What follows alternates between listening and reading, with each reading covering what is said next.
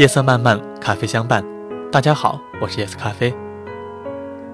冬天了，天气越来越冷，大家出门在外一定要照顾好自己，穿暖和一点。小学的时候，我们都学过一篇文章，是老舍的《济南的冬天》。他说，在北中国的冬天，能有温情的天气，济南算是一个宝地，有山有水，全在天底下晒着阳光。暖和安适的睡着，只等春风来把他们唤醒。然而如今的济南只剩雾霾，哪里还有什么阳光和蓝天？说了这么多，其实只是想吐槽一下。今天呢，我想跟大家分享一篇文章，来自青年作者郑在欢，是写了一篇关于从猫的视角了解生活的故事，名字叫做《猫眼》，一起来听听吧。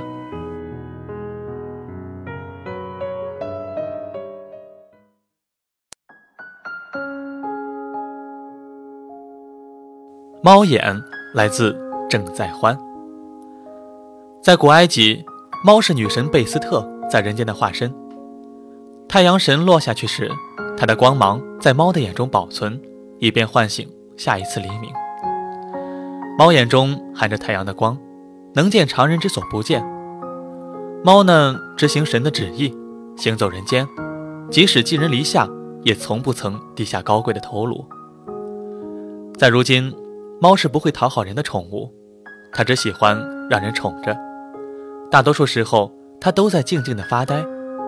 猫的神秘之处在于，你永远不知道它在想什么，或者它是怎么看你的。从小起，我就对毛绒的动物过敏，连毛绒玩具都不敢靠近。一看到毛茸茸的东西，就吓得浑身发抖，起鸡皮疙瘩。在别人眼中，卡哇伊的毛发就像是外星特征一样。让我不寒而栗。动物皮毛在我眼中的惊悚程度，大约就像是异形嘴里滴出的粘液一样可怕。小时候看那个怪兽电力公司，我真的被大毛怪萨利文吓得是哇哇大叫。我最怕的就是猫，电影里的小女孩还雪上加霜叫它 Kitty。妈妈早已经放弃了困惑，坚定地认为我是外星人派到地球来的卧底。他甚至还建议当局制造羊毛子弹，好等外星人入侵地球的时候大显身手。好在他对我这个外星儿子不离不弃，小心翼翼地平衡着自己的事业和我。是的，造化弄人，他是开宠物店的。天哪，这二十多年我真不知道自己是怎么过来的。我最早的记忆是四岁，四岁之前。我基本是在宠物堆里度过的。那个时候，爸爸突然不知所终，妈妈一边带着我，一边打理宠物店。我成天躺在摇篮里，四周是装在笼子里的各种动物。妈妈忙东忙西，只有一只叫伽利略的波斯猫陪着我，偶尔跳过来和我玩两下。一直到那个时候，我都能和各种阿猫阿狗和谐共处。直到四岁生日那天，妈妈买了蛋糕。已经是晚上九点多了，我们孤儿寡母的准备在店里过个属于我们两个人的温馨节日。毕竟，在我生日这天，他也没少出力。他点好了蜡烛，就要让我吹灭的时候，来了一个客人。他和客人去另一个房间挑选小狗。我大概是馋了，从童车里挣扎着要去拿蛋糕。伽利略看出了我的意图，跑到童车前为我加油打气。我把蛋糕从桌子上推翻了，桌子下面是一堆毛茸茸的宠物玩具，一下子就着了起来。我最早的记忆碎片，就是这样一片大火和炙热的空气。等到妈妈发现，她只抢救出我和一只两个月大的吉娃娃狗。后来每当说起来，她都后悔不已。旁边笼子里明明有两只更贵的泰迪。他因为慌张，只能随手抱起我，空着的一只手选中了最便宜的吉娃娃。那只狗后来被妈妈养到善终，取名来福，谐音 life。妈妈认为它和我一样，是死神手下的漏网之鱼，是生命的幸存者。而在我的记忆中，还有一只面目模糊的大猫，它常常伴着噩梦出现，身体被大火包围，叫声凄厉，一张嘴露出满嘴的尖牙。有时候我还会梦到一个男人的背影，我想，那应该是我不知所终的父亲。从那开始，我就不敢靠近任何带毛的东西。路上看到遛狗的，都躲得远远的。每次去妈妈的宠物店，我都全副武装，戴口罩，穿连体橡胶衣，像个收尸的一样。我和所有的宠物决裂，刻意保持距离。只是那只着火的大猫，仍会不时的到睡梦中吓唬我。大概是知道了我对它的恐惧。它在梦中慢慢变得通情达理，只是远远地看着我，不再尖叫，也不再露出牙齿，身上着着火，眼神忧郁，好像有话要讲。可是我从来没有给他开口的机会，他一旦靠近，我就哇哇大叫，从梦中惊醒。在现实生活中，我也没有给任何一个猫狗靠近我的机会，因为这个，两次恋情都无疾而终。女孩子们从我对宠物的态度判定我是一个没有爱心的人。那么可爱的东西你都怕，你是不是正常人啊？这就是他们的逻辑。当然，任何人都想找一个正常人。时至今日，我还是一个处男，这多少显得不太正常。女孩子们像看怪物一样看着我。我还记得第一次机会是怎么与我失之交臂的。那个女孩子叫春熙。是一个很可爱的女孩，我早就该想到，这么可爱的女孩一定会养宠物。如果早有防备，我也不至于那么狼狈。认识三个月以来，我第一次在晚上送她回家的时候，得到了上去喝杯水的邀请。这应该是一个规律，我忘了从哪个论坛看到的。这样的时间在女孩子家里喝水，一定要喝得不紧不慢。如果一杯水喝完了还没有任何事情发生，那你就乖乖回家好了。我的表现还算不错，一杯水快要见底的时候，他带我参观了他的卧室。那么大一张床，不在上面干点什么的话，就太不像话了。可是打死我也想不到，我第一次在女孩床上干的事情，竟然是将一只猫踢飞到墙上。那个时候我们已经赤裸相见，紧张到不知道怎么办才好。我在上面冥思苦想，正确的做法应该是怎样的。她是一个很好的女孩。见我实在是黔驴技穷，果断翻身上马，想给我上一堂爱的教育。看到我的表情从迷茫变得紧张，她刚想要用一个吻来安慰我，就被我惊恐地扔到床下，因为我感觉到一只毛茸茸的东西在脚边蠕动。扔开它之后，我急于跑出房间，一脚将那只猫踢开了。在门边，我和他看着那只猫从墙上慢慢的滑下来。猫倒是没什么大碍，春熙却尾骨骨折，一周的时间都不能做我。你爱我，就应该也爱我的宠物，这也是他们的逻辑。和第二个女友在一起半年的时间，他一直不肯委身于我，也是因为我过不了他的猫那一关。我实在是不明白，为什么总是遇见把我天敌当宠物的女孩。和他分开之后，我搬了家。立志找一个不养猫的女孩，却没有料到，我的对门就是一个十足的猫奴。残忍的是，她的长相气质还正好就是我的菜。我强迫自己千万不要爱上她，却忍不住观察着她的一举一动。直到一个月以后，他来到我所工作的杂志社报道，我才确定，我是真的爱上他了。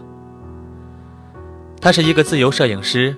拍的最多的是迎风摆动的各种女孩和他那只波斯猫，而我们是一个八卦新闻类的杂志。选题会上，主编们翻看满是猫和女孩的照片，摇着头，表示他的志趣不太适合现在的工作。拍猫的难度多大？得擅长抓拍和偷拍。鬼使神差的，经常坐在末位一言不发的我，突然为他说起了话。瞧那些明星多贼啊，转眼就没了。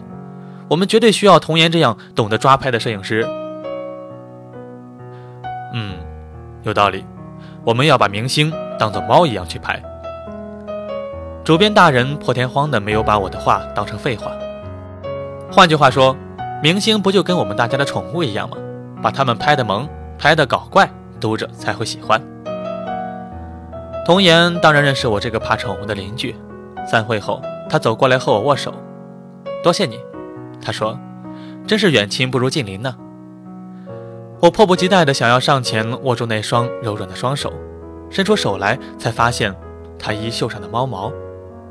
我不自觉地后退，撞到刚从会议室走出来的主编，他手上的咖啡洒了我一身。童颜过来帮我擦，我推开他，一溜烟儿的跑了出去。被猫毛吓得屁滚尿流，已经不是我的第一次了。同事们简单的归结为我怕女人，就算我怕全世界的女人，也不会害怕童颜啊。后来妈妈一句话点醒了梦中人，那你就把童颜当做猫，为了她也要努力克服。很明显，我给童颜留下了很坏的印象，虽然很感激我帮他得到这份工作。他还是不可避免地把我当做一个傻乎乎的冒失鬼。工作时理所当然地把我当做一个跑腿的。我知道必须做些什么改观他对我的看法，可他身上的猫毛又像荆棘一样让我不敢靠近。每次和他一起下班回来，在门前分手，看到轻轻关上的房门，我都忍不住想门后会是怎样的情景。有着这么漂亮的女主人的家会是什么样子呢？当然。还有他那只可恶的猫，他为什么还不跑丢？遵从妈妈的建议，我买了一只玩具猫挂在阳台上，每天回去凝视它二十分钟，并以五公分为单位渐渐地逼近它。玩具店的店员帮我送货上门，按照我的指示把它绑好，再结实一点。对对对，千万别让它掉下来啊！我一边捂着眼睛，一边胡乱指挥。绑猫的伙计像是看神经病一样看着我，他把猫绑好，屁颠屁颠的就走了，剩我一个人面对那只怎么看怎么诡异的折耳猫。想到他在阳台上虎视眈眈，我干什么都不自在，噩梦做得更勤了。在一个雷雨交加的夜晚，那只着火的猫又来梦里找我，一脸哀怨地看着我，似乎在埋怨我双重标准。每次大叫着从梦里逃离它，却买了一只玩具猫挂在家里。他一步一步地走近我，我故技重施，大喊大叫，试图赶紧醒过来，却一点用都没有。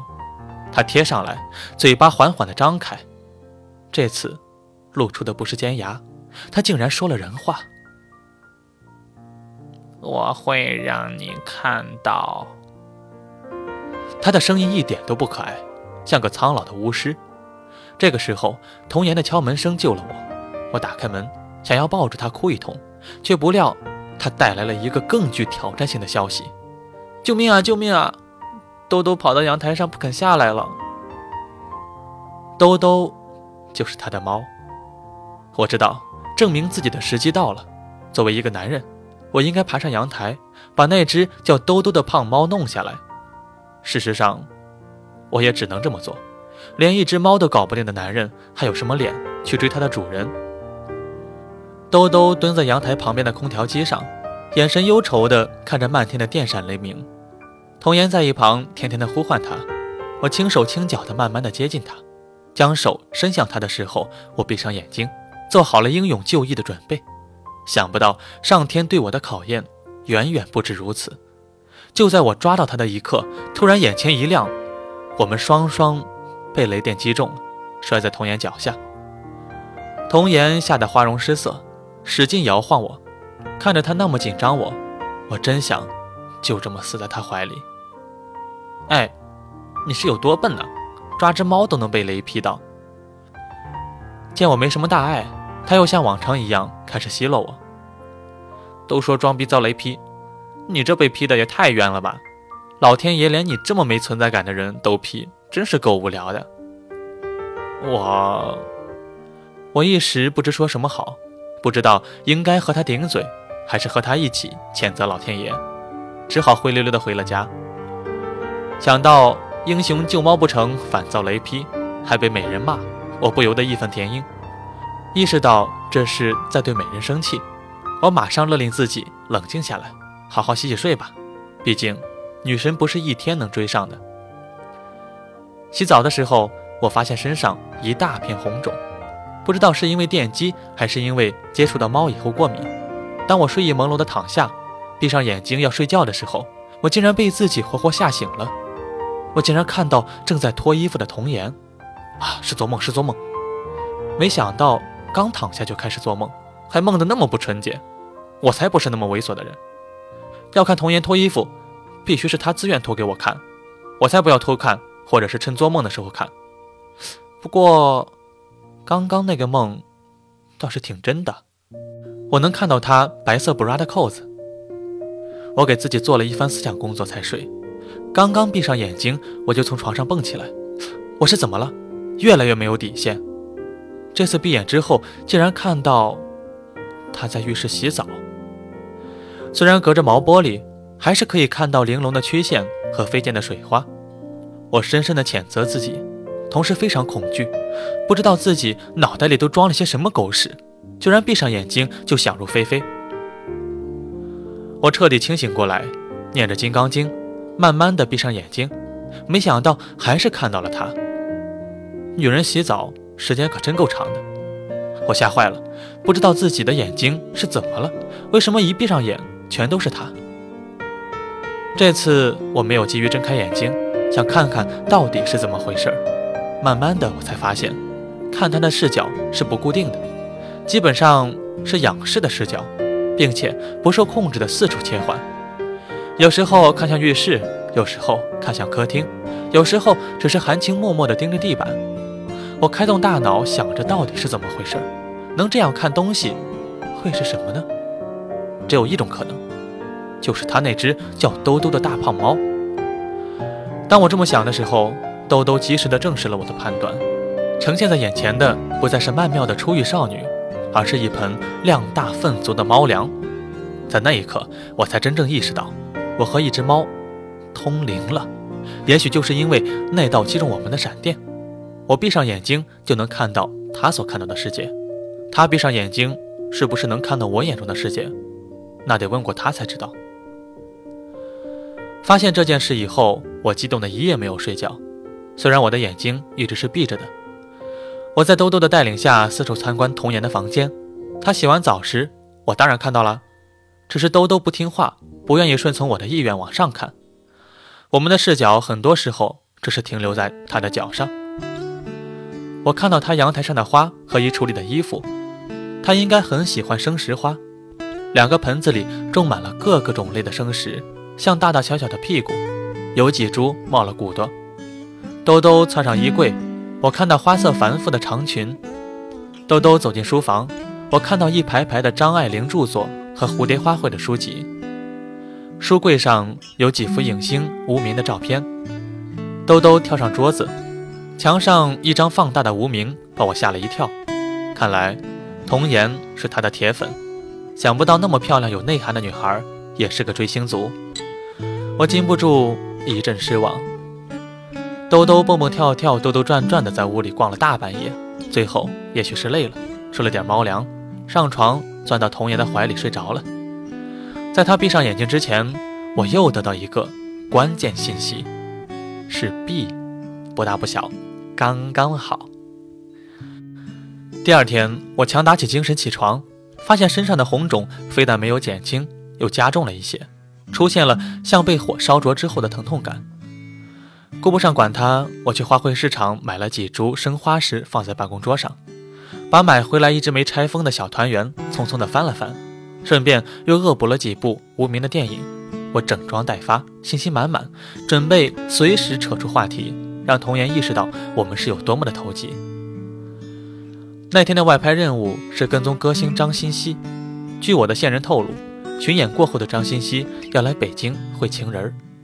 作为一个当红小天后，他一直以清纯萌呆形象示人。要是拿到足够的信息，曝光恋情。无疑是重磅炸弹。我和童颜等在机场，张欣熙穿着小黑裙准时出现。我正要追上去，童颜却拦住了我。那是无名的车。童颜指着一辆保姆车说：“我们拍他。”无名虽然也很红，但是完全没有小道消息说他要会情人什么的。跟踪他，如果只是拍拍他吃饭什么的，根本算不上什么新闻。可是让我喜欢他呢？喜欢一个人很容易把他莫名其妙的想法都当做圣旨来听。我乖乖的等着无名现身，跟着那辆保姆车走街串巷。在车上，我说起无名的电影，童言却心不在焉，完全不像一个狂热的追星族。在一个小巷子里，无名的车停下，我意外发现张欣欣的车也在那里。我们跟随无名走进那家隐身闹市的小饭馆，看到张欣希等在那里，我二话不说，拿起相机就拍。这可真是爆炸性的新闻。童言站在原地待了几秒，一句话不说就走了出去。我拍完之后上车，发现他红着的眼睛，好像刚刚哭过。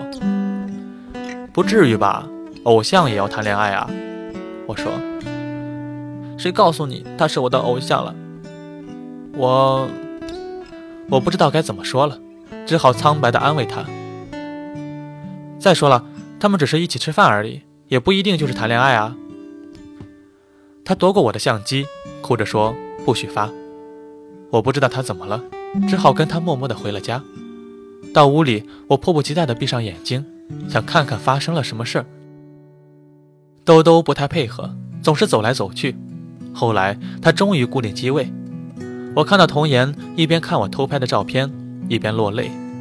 后来他打开电脑，还是一边看照片一边哭。兜兜跳上桌子。我才知道是怎么回事儿，原来他们才是恋人。童言的电脑里全是他和无名的生活照，无名永远戴着墨镜，童言在一旁笑靥如花。明星男友出轨，换了我也不知道该怎么办。没想到他竟然一气之下吞了安眠药，我吓坏了，跑过去撞门撞不开，只好从阳台爬到楼顶，然后跳到他家阳台上去。我在医院守了他一个晚上，期间迷迷糊糊的睡着了，又梦到着火的伽利略。你看到了吧？他看着我不说话，我却听到他的声音。秘密，你要怎样保守秘密？我吓醒了，再也睡不着了。是啊，我知道了他的秘密，我要怎么说呢？这一系列奇妙的事情还没有搞清楚，就发生了这样的事情，我再也没有心情继续偷窥童颜的生活。却不知道该怎么消除身上这个功能。伽利略从小一直萦绕在梦里，那时候他很安静，现在却突然开始说话。我不知道这些猫为什么总是缠着我。我本来不知道任何秘密，现在却不得不开始怀疑自己的记忆。我究竟对猫做过什么？我坐在床边，看着童颜脸上哭花的残妆，一直等到天亮。他醒来的时候看到我，问我怎么会救了他。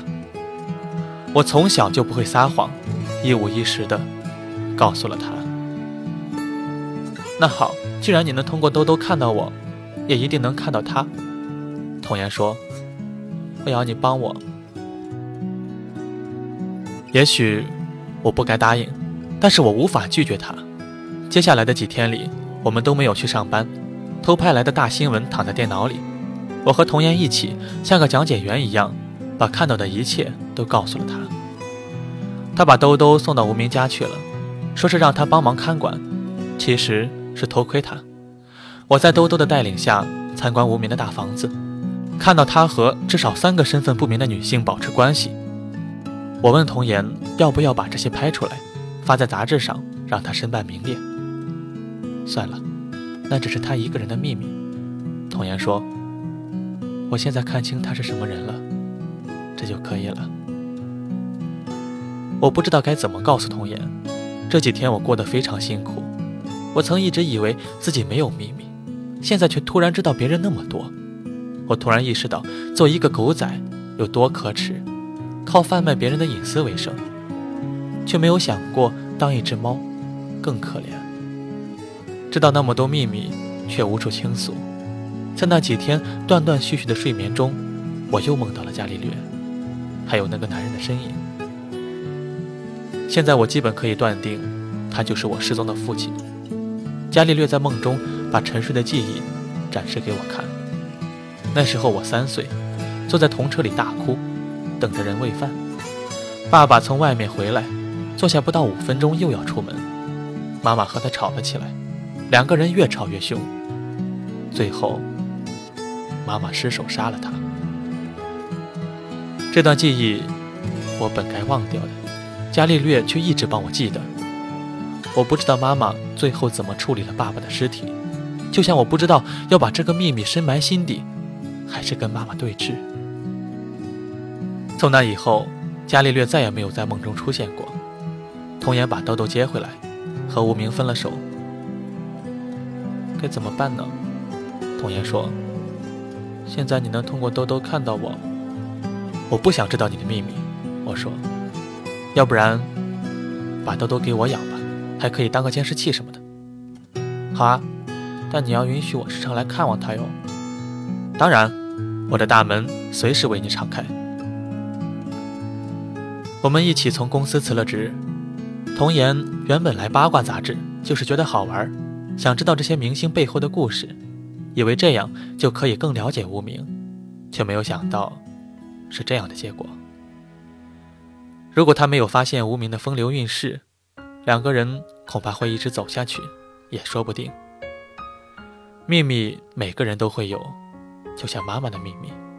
如果真的忘掉这些，我可能就不会躲着他了。我没有办法做到大义灭亲去举报他，只能永远的带着这个秘密活下去。好的一方面是我终于不怕任何毛绒动物了，我和兜兜相处的很好。童颜隔三差五的来看着他，只是我没有告诉他，我已经失去了通过兜兜的眼睛看世界的能力。一想到全世界有那么多猫，每天目睹那么多主人的秘密，我就不敢做任何出格的事情了。